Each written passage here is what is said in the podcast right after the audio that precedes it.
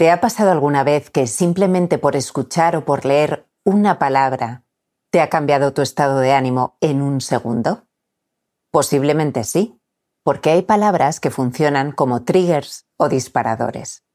Escuchas esa palabra y se activa ya sea un estado de angustia, de dolor, de rabia, de asco, de deseo y placer. Te voy a contar por qué sucede esto y cómo podemos hacer cuando se activan estados negativos. Y para eso te quiero contar una anécdota que me pasó el otro día. Estuve todo el fin de semana rodeada de niños. Y jugaron a muchas cosas, pero lo que más gracia les hizo fue algo aparentemente absurdo. Me dicen, mamá, mamá, busca esto en el traductor de Google. Y yo, venga, voy a buscarlo. Y me dicen, admira el árbol en finés. Y yo procedo a buscarlo. Te lo voy a poner. Admira el árbol en finés. Ahí va. Ihailla puuta. Te repito. Ihailla puuta. Bueno, no te puedo explicar las carcajadas que les entraron. O sea, se les salían los espaguetis por la nariz. Y eso me hizo recordar el valor de las palabras, su carga simbólica.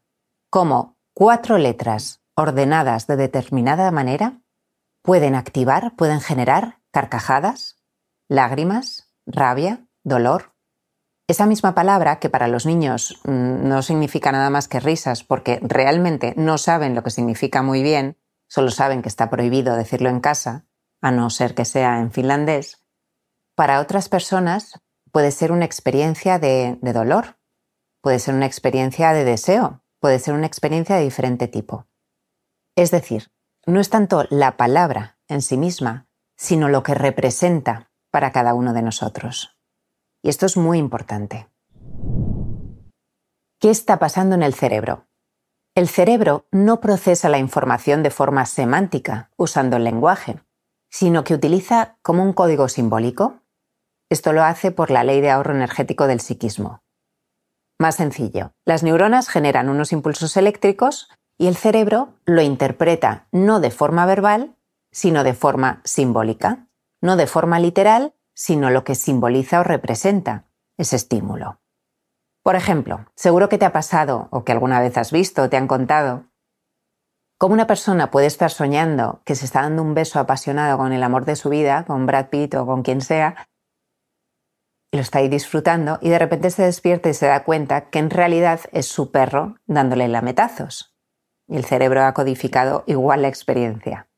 O personas que sueñan que están en un incendio abrazándose con mucho calor y se despiertan y se dan cuenta de que en realidad tienen fiebre, alta temperatura. Por lo tanto, volviendo a las palabras, una palabra puede traer en un microsegundo y de golpe toda una representación interna a escena. Y esta activación que sucede tiene más de emocional que de racional. Por ejemplo, cuando uno lee multinacional petrolífera, no se activa la misma emoción que cuando lee empresa energética. Una, las palabras multinacional petrolíferas activan una experiencia más asociada al poder y a la contaminación, y para cada uno representa una cosa distinta. Lo otro, empresa energética, se asocia más, te activa una experiencia relacionada con eh, innovación y cuidado del medio ambiente, por ejemplo, ¿no? Y eso también para cada persona representa una experiencia emocional. Esto los políticos y sus asesores lo conocen muy bien, cómo el lenguaje afecta nuestras emociones y nuestras decisiones. Por ejemplo, desaceleración suena mucho mejor que crisis económica. Ministerio de Defensa suena mejor que Ministerio de Ataque. Genera una experiencia emocional distinta, ¿no? Otro ejemplo, Cambio climático suena mucho mejor, menos amenazante que calentamiento global. Y un último ejemplo que todavía genera dolor a muchas personas simplemente escucharlo. En la época del Holocausto, los nazis decidieron usar el término campos de concentración porque suavizaba el concepto de campos de ejecución o campos de exterminio. Es decir, el valor de las palabras es muy importante y condiciona nuestras experiencias. Pero no estamos hoy aquí para hacer juicios de valor o para filosofar sobre política e historia. Estamos aquí para conocer este mecanismo y usarlo a nuestro favor. Por ejemplo, en nuestro proceso. No es lo mismo, como comprenderás, decir, tengo un trastorno de ansiedad que estoy experimentando un malentendido de ansiedad. Cuando uno dice tengo un trastorno de ansiedad, la palabra trastorno ya suele tener mucha carga negativa. Soy un trastornado, suena algo complejo, enfermedad, más rígido. En cambio, malentendido suena más dinámico, más flexible, más reversible. Tiene menos carga, ¿no? Esa, esa palabra. Y además, si es un malentendido, puedo entenderlo. Si es un trastorno y soy un trastornado, ya lo tengo más complicado. Otro término. Cuando muchas personas me dicen, me da miedo que me dé un ataque de pánico. ¿Cómo no? Un ataque de pánico suena muy agresivo, suena más amenazante que la propia experiencia en sí, que ya es desagradable y lo sabemos. Pero si empiezo a decirme, en vez de ataque de pánico, descarga de tensión o falsa alarma, estoy descargando la, parte, la connotación más amenazante. Si, por ejemplo, digo, tengo que exponerme a mis miedos, la palabra exponerme, el término, es como exponerme, quedar expuesto, ¿no? Exponerme a un peligro, se suele decir. Entonces puede representar esa palabra para nosotros mucha más amenaza, mucho más amenaza, que em, tengo que vivir un miedo, tengo que experimentar, tengo que o quiero reprogramar esta experiencia, esta vivencia. Nos damos cuenta cómo usar unas palabras u otras activan unas experiencias u otras. Unas palabras activan recursos, confianza en el proceso, capacidad de cambio, y las otras pues llevan más a sentir bloqueo, tensión y demás. Pero no se trata de obsesionarse ahora con qué palabra uso, qué no uso, simplemente de hacerse más consciente de cómo no es tanto lo que uno dice, sino lo que entiende.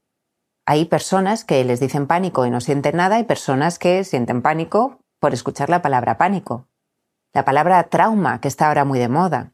Hay personas que no sienten nada al escuchar esta palabra y personas que al escuchar la palabra trauma ya se sienten traumatizadas. O sea que es ver qué representa cada palabra para ti.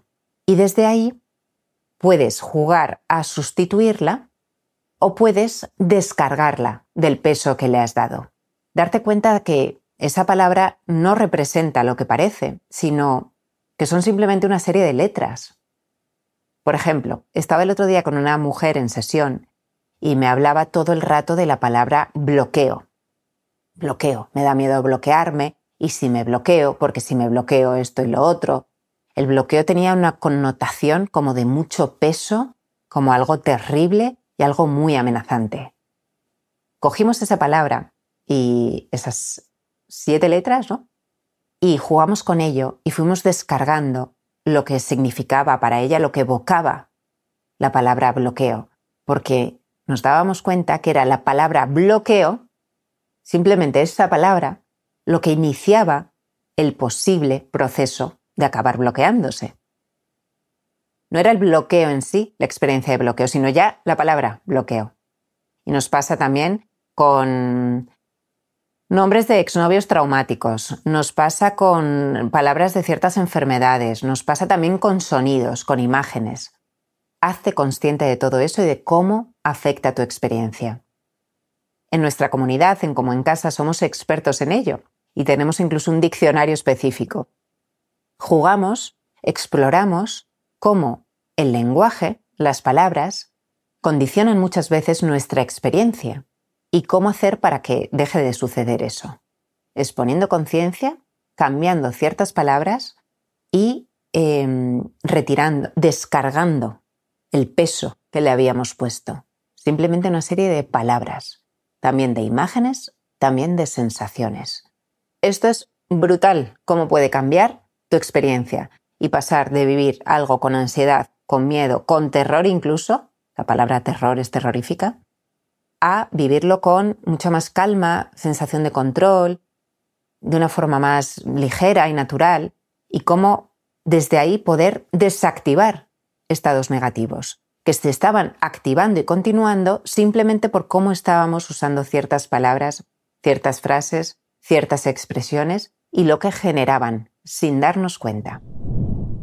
Esto, bueno, es una manera más para vivir con más calma, más claridad y más confianza y todo lo que representa eso. También vamos a usar palabras positivas para potenciar esos estados positivos, digamos, entre comillas. Si quieres, te veo en el próximo vídeo y si no, te veo en la newsletter. Si todavía no estás suscrito, puedes hacerlo en hermanoslacasa.com. Muchas gracias por estar ahí. La palabra gracias. Qué bonita es, ¿no? Un abrazo.